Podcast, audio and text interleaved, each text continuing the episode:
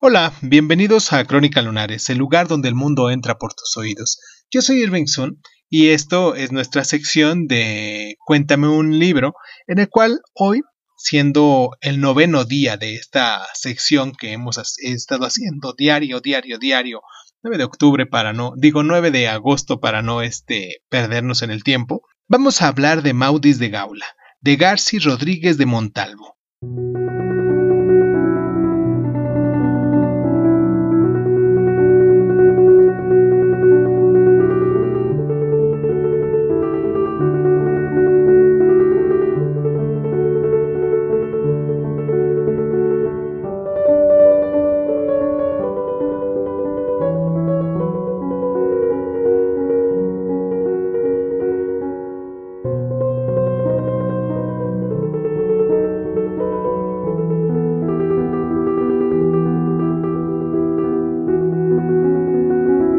Amaudis es una ficción primitiva.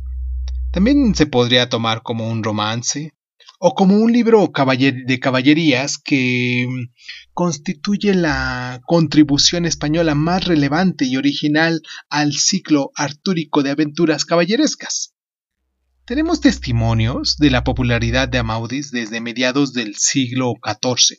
Sus aventuras circulaban en tres libros de Rodríguez de Montalvo entre, 1470 y 1492, abrevió y relaboró dando cabida a su libro cuarto y a la nueva saga caballeresca del libro de Amaudis y Oriana, las sergas de Espadián, hecho en, en 1510.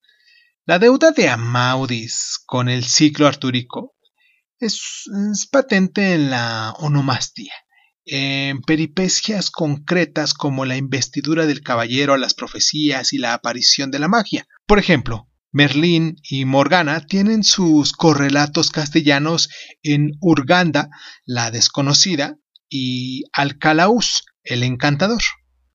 Como corresponde al género caballeresco, el motor de la acción es el amor y también el matrimonio. Pero Amaudis queda alejado del tópico trovadoresco del amor adúltero de la mujer casada, que es nuclear en las aventuras de los caballeros que más influyen en Amaudis, como por ejemplo es Tristán de Leonis y Lancerote del Lago. Oriana, de la que se enamora Amaudis, es hija, no esposa del rey de Bretaña.